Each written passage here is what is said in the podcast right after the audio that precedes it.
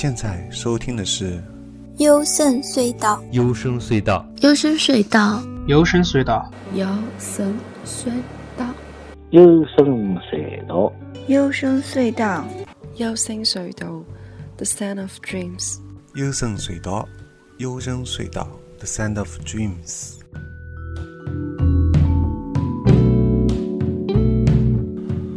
好的，现在是二零一八年八月三十号五点五十八分。当然不是凌晨啊，是傍晚，是非常难得的白天。我在录节目，现已经是录到关于这个重启的地外文明的第七期了。那我是高尔基啊，现在收听的是幽声隧道。这期将继续围绕这个埋向现实啊，再来聊一下关于后面的，也就是上次上期节目讲到的黑衣人。上次提到了一个黑衣人的两个人出现，把安德鲁的这个两幅画和一个外星人送给他们的礼物，这个铅矿石纯铅的这个矿石啊，给拿走了。那么之后啊，这个安德鲁平静下来，然后又通过催眠，他又再次很详细的呃体验了这个与黑衣人的这个遭遇。那下面就是这个记录了，嗯。安德鲁说：“和我说话那个人，这个我就是指安德鲁自己啊。和我说话那个人穿着尖尖的黑色牛仔鞋，他的耳朵呢长得很靠近头顶。两个人都戴着遮光镜，他们手套让我感觉有点惊讶，是黑塑胶做的，不透明，看不到他们的手，没有发现有手镯什么的。嗯，他们不想在任何东西上留下自己的手纹。”他们穿着带内衣的胸式套装，黑衬衫、黑领带，戴着一样的墨镜。他们的帽子也是黑色的，不是西方人戴那种，而是短边的，顶上还有黑色羽毛。他们全身黑色，就连鞋子的针脚也是黑色的。一个人好像还长着浓密的胡须，另一个人留着小胡子。他们两个人的脸都比较平整，没有疤痕，看样子在三十五岁到四十岁之间。只有一个人和我说话了，他的声音粗鲁而沙哑。这个声音我什么也忘，什么时候也忘不了，与我听过的任何人的声音都不一样。嗯，他能够深深地刺入你的记忆。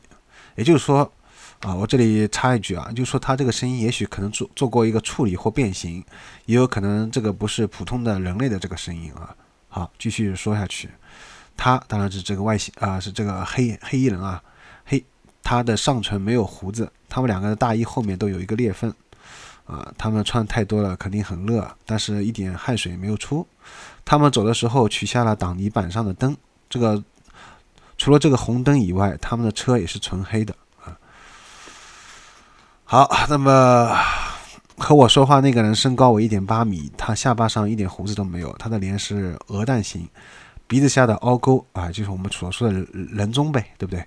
是很深的。他们的脸上没有一丝的微笑，很严肃。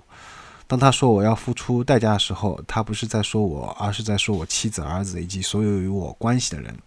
他让我感觉到我曾经是一个很坏的孩子。这两个人有着某种强大力量，我想在必要时候他们会非常残忍。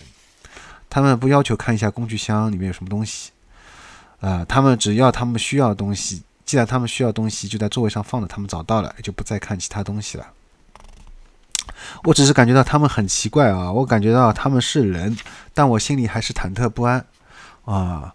我在心里告诫自己不要惹他们，他们让干什么就干什么，更不要打他们。遇到这些人啊，比那些遇到外星人更加可怕啊。然后最后他清醒过来以后，安德鲁清醒过来以后啊，他就把这两个黑衣人给画下来啊。但是呢，嗯。但是啊，它里面作者有一个朋友啊，也是一个作家，叫惠特里啊，惠特里，对这个作家这里讲一下吧，叫惠特里斯特斯特里伯啊。目前他有我我后来专门查了一下，这个人有四本书。呃，有四本，其实我很早就注意到他了。他有四本科幻小说，有引进中文版啊。其中有一个有一本就叫《灰色小灰人》，但是找不到任何的中文方面的出版的信息啊，好像也买不到。另外，他有几本能买得到，所以我买了一本啊。然后，但是他有一本《明日之后》，这好像是被改编过电影的。然后这本书是唯一一个评价稍微高一点的，在豆瓣读书上面啊，但是只达到六点三分，可能因为反正读的人也不多嘛，这不是一个很高的分数啊，相对来说是比较低的分数。但相对于他另外一本，反正好像感觉还稍微分数高一点，但是他其他的书看过的人也很少啊，大家都觉得他呃，反正就是写的好像不是很好。但是这个人也是一个非常重要的这个作者本身的一个朋友啊。但是他他他里面还有说，这个人写的另外两本书叫《交流》和《证实》啊，这两本书好像应该都没有中文版啊，应该不是那 那我们引进的这个四本中文版，所以这两本书却没有啊，这但是却是他的一个代表作，好吧？然后这个作者啊，就是这个康斯坦斯，就给惠特利留了一个电话。那么这个惠特利啊，呃，做了这样推理，那个惠特利说。这个黑衣人可能是某种非法军事组织的成员啊，并且建议安德鲁报报案报警。嗯，然后呢，这时候呢，那个里面不是有七个人的小组吗？有一个成员不是叫罗伯特嘛？罗伯特啊，是一个妻子的那个丈夫，对不对？被绑架丈夫。然后罗伯特就向援助小组啊，就他们这个七人小组就汇报说，他从他在联邦调查局工作的那个朋友那边呢。获悉这些黑衣人啊，被称为蜘蛛人，他们是以前已经退伍的前美国黑人海军或其他执行特殊命令的特种部队。啊，呃，总而言之，这个黑人啊，就是经常会出现在一个什么情况啊？就是大家都是被外星人绑架以后，如果这个作者啊到处宣扬自己这个经历的话，或者他特别是保留了一部分。飞碟的残骸啊，或者是从外星人那边得到的一些东西的话，他马上就会被黑衣人发现，然后黑衣人就要过来警告他，呃，把他东西拿走，还要警告他，威胁他，而且还要给他消除掉记忆。可能，总而言之啊，反正就是威胁会比较多吧。啊，这个已经不止一个被绑外星人绑架，然后拿到东西以后，他们所说都会看到黑衣人啊，都会警告他们不不不准说，好吧？但是这个黑衣人啊，其实。就是说，他们从来不露面啊，所以这个作者康斯坦斯就说啊，他说他给这个作者给这个黑衣人下了个结论，不管他们是谁，只有两个字：懦夫啊。最后我断定，任何不敢露面，甚至连自己的名字都不敢写的人，根本不值得我再为他们劳神。他们对安德鲁的威胁，只能使他的决心更加坚定，只能增加我完成这一使命的信心和决心啊。所以我觉得这个作者的正能量很足啊，康斯坦斯。所以大家也不用特别害怕这个黑衣人啊，他们很显然是一个神秘的组织，然后是一个很胆小的神秘的组织啊。他用这种威胁方式，自己却不敢露面，对吧？呃，什么的。好，好，接下来还要说一个新的概念啊，叫三维照片。什么叫三维照片呢？就是按照安德鲁的说法啊，这些照片都是像立体的。比如说，他觉得他的老婆西安好像要从书中走出来似的，还有一些半面脸的照片。以前我总认为是我的幻觉，什么幻觉呢？就是一半是外星人脸，一半是人脸啊，这种像是外星人跟人类的杂交体啊。这种有些孩子被从柜子里取了出来，有些孩子在水里泡着啊，这个又很像是《黑客帝国》那种。就是机械章鱼把人类这样慢慢的放在营养液里面培养，然后吸取人类的这个营养啊，这种东西都是很像科幻电影当中这些镜头啊。然后他安德鲁还说，那个指着树叶的手指头啊，好像可以伸到照片里头。他一搅呢，这个照片的水就动了，还产生了水浪。他可以把他的手指头啊伸到每一张的照片里面。他在搅起白色浪花时候。好像要我记着这个水，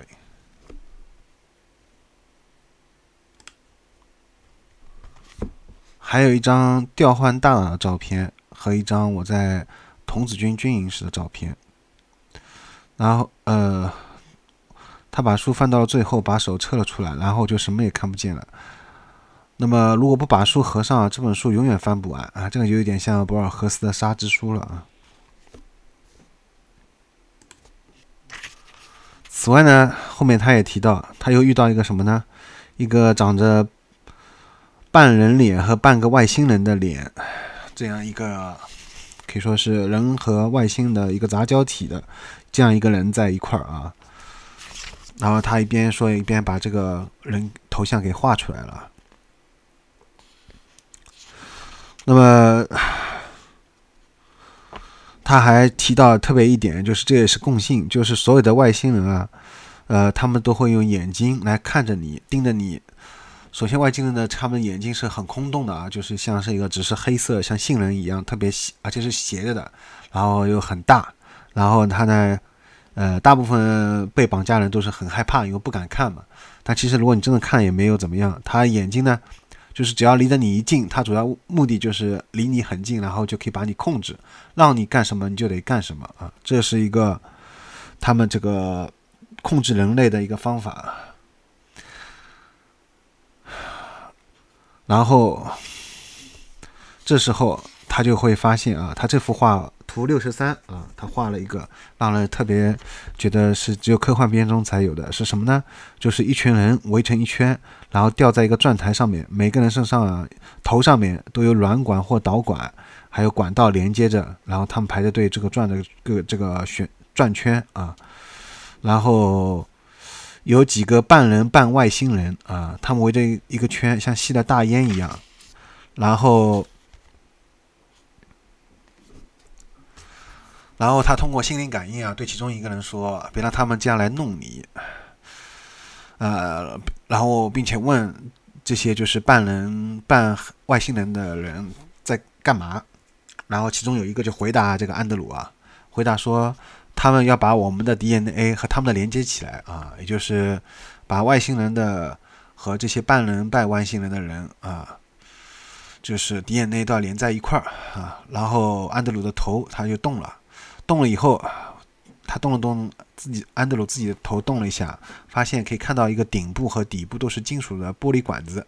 那么管子里面有一个人，看样子这个人呢就是非常痛苦的，呃。然后还看到，呃，还有就是外星人，就是安德鲁问外星人啊，就是说为什么不一下子把这个实验做完？那么外星人一回答说，这个事情要牵涉很多人，他们要需要从谁身上获得信息，就会把谁带过来。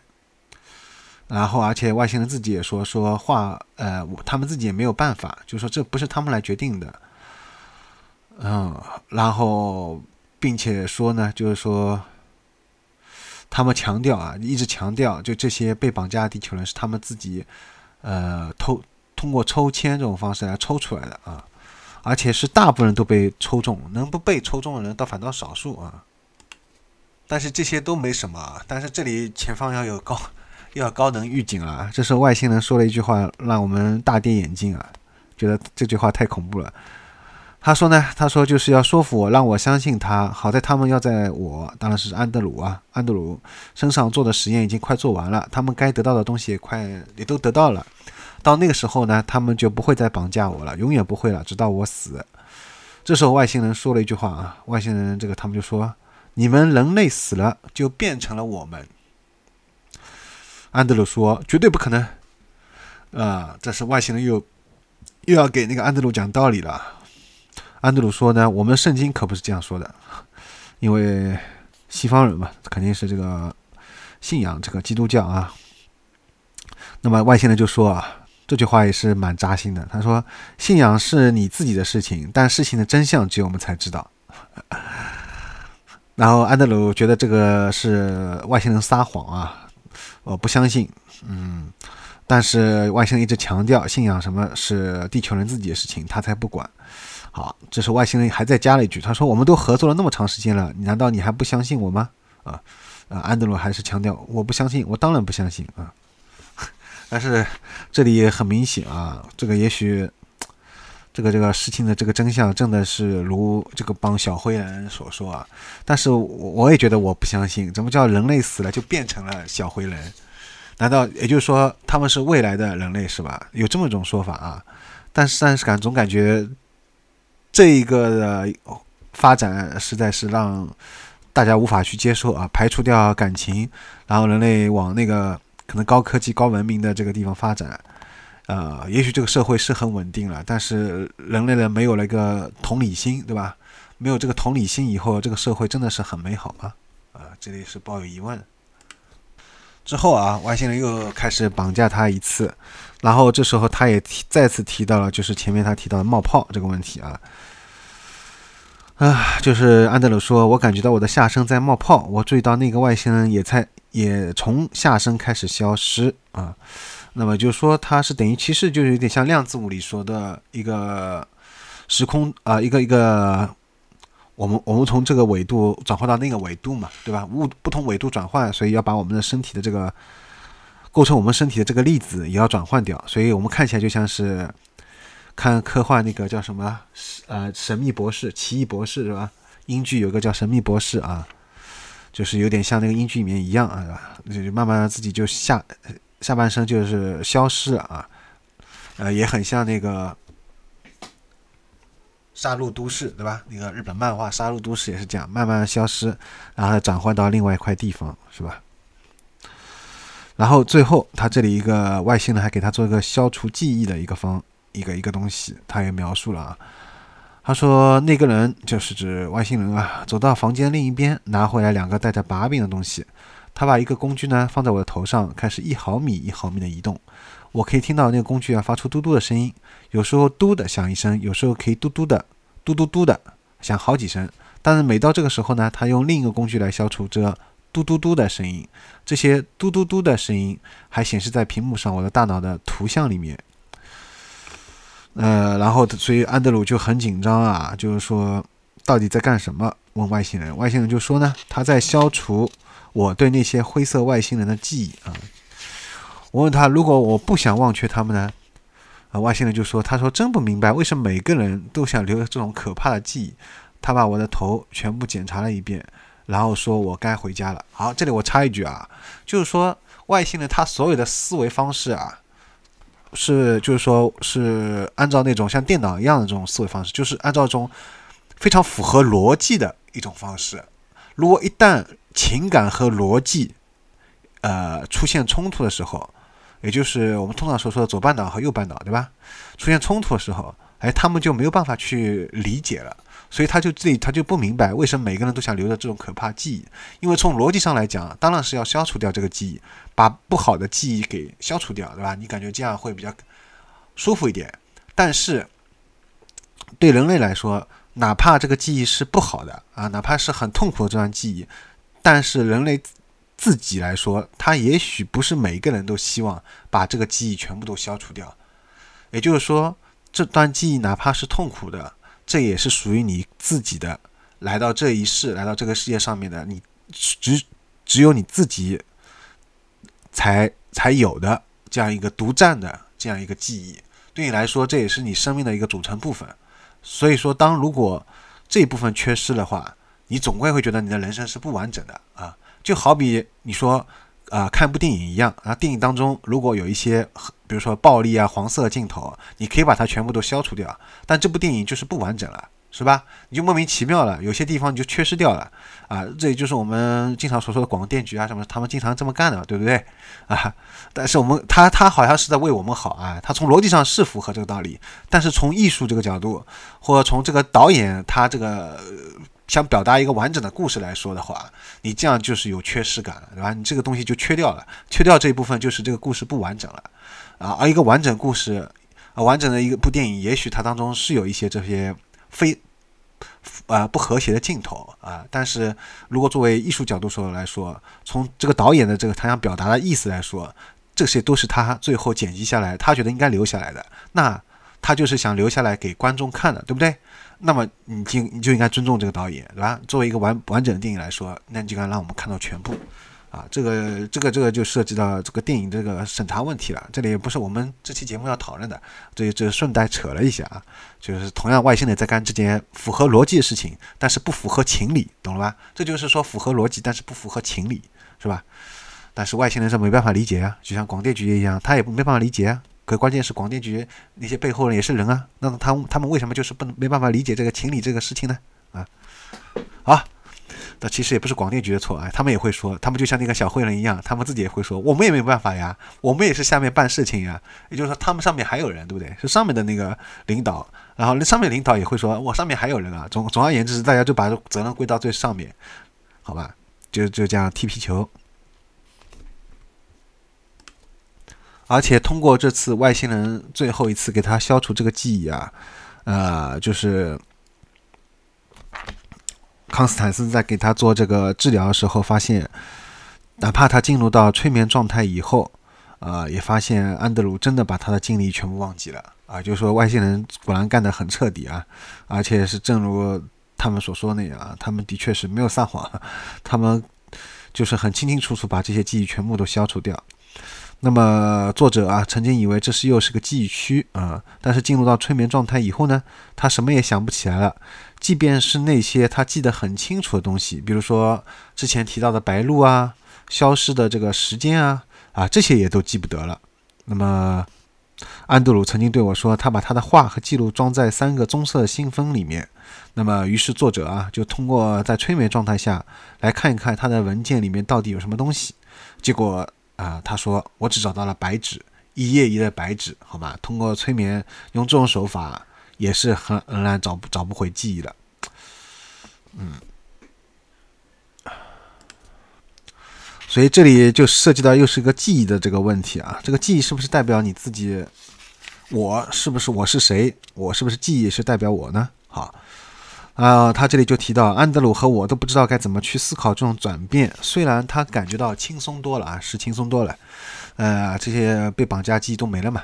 但他表达一种心情让我吃了一惊。在电影《普通人》啊，这部电影名字叫《普通人》。在这部电影当中呢，有一位年轻人个个落水以后啊，他仍然待在船上。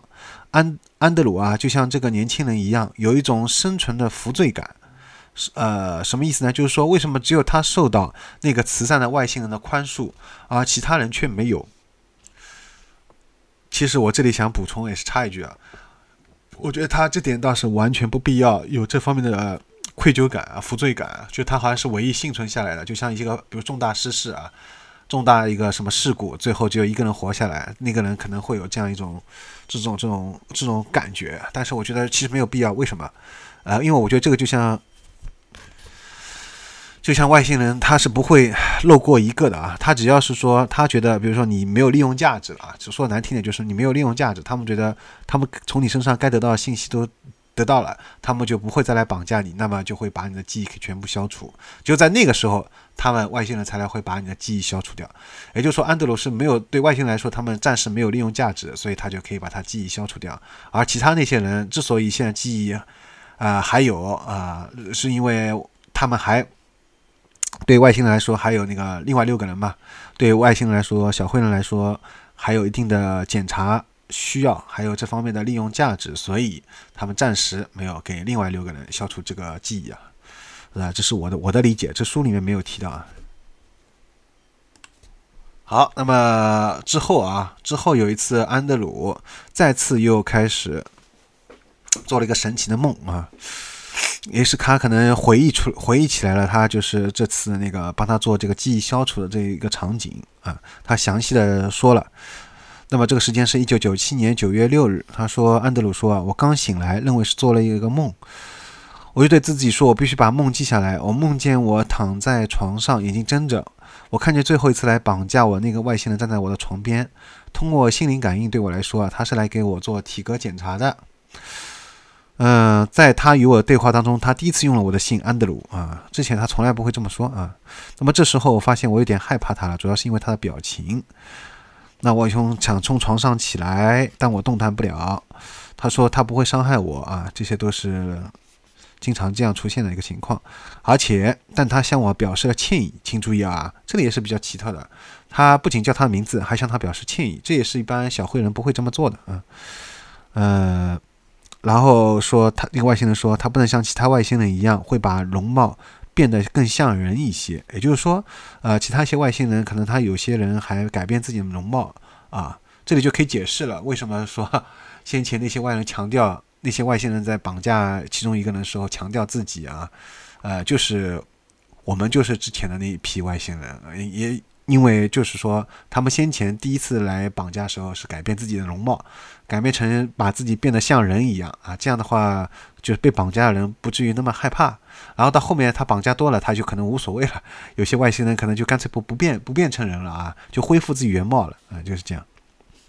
好，总而言之啊，然后这个外星人又把他绑上绑到那个飞碟上了啊，然后又开始做检查。这时候工具拿过来。就是这个嘟嘟嘟的这个工具啊，工具发出不止一次的嘟的声音，它就停下来开始纠正，直到每一次都嘟的响一声。这个前面说的一样的啊。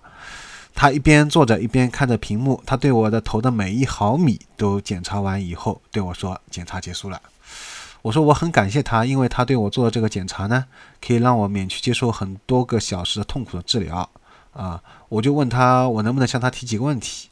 首先。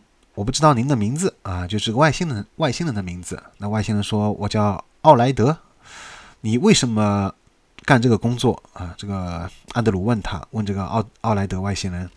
外星人回答奥莱德说：“为了解除精神上的痛苦。”安德鲁问：“怎么解除？”回答外星人回答：“我没有时间向你解释，这是一个秘密，目前还处于实验阶段。另外，人类把自他们自己发明的东西都弄得一团糟。”所以不想让他们知道我的工作程序啊！这句话其实也是，呃，已经不止一遍听到了。所有的外星人对这个地球人，特别是一些美国的军方的政府啊、军方啊还有政府，把他们用在这个军事方面，外星人是非常感到非常不满意的。他们本意可能是希望。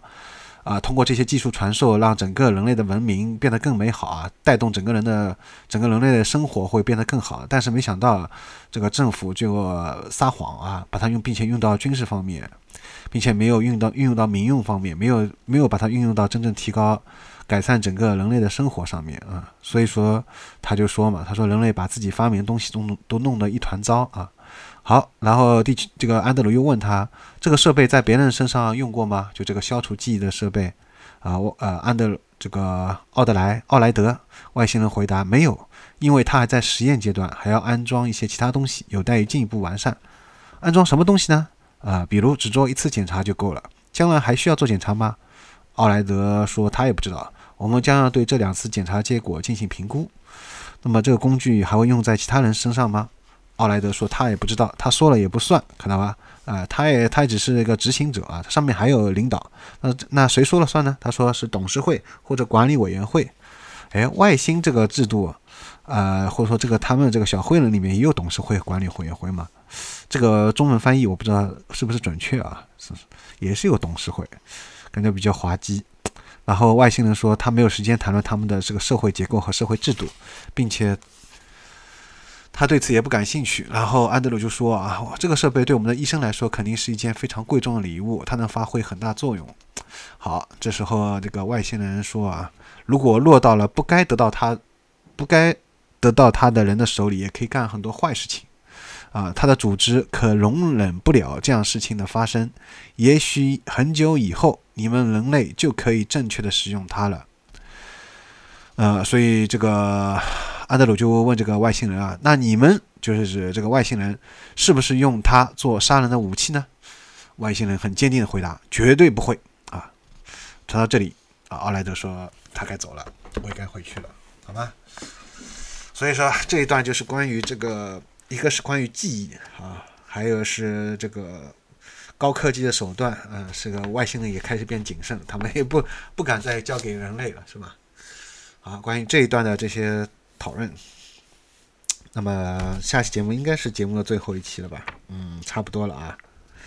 好，那么我们下期节目再见啊！我是微信个人微信是 G O R G I A S，这个节目的微信订阅号是优声隧道。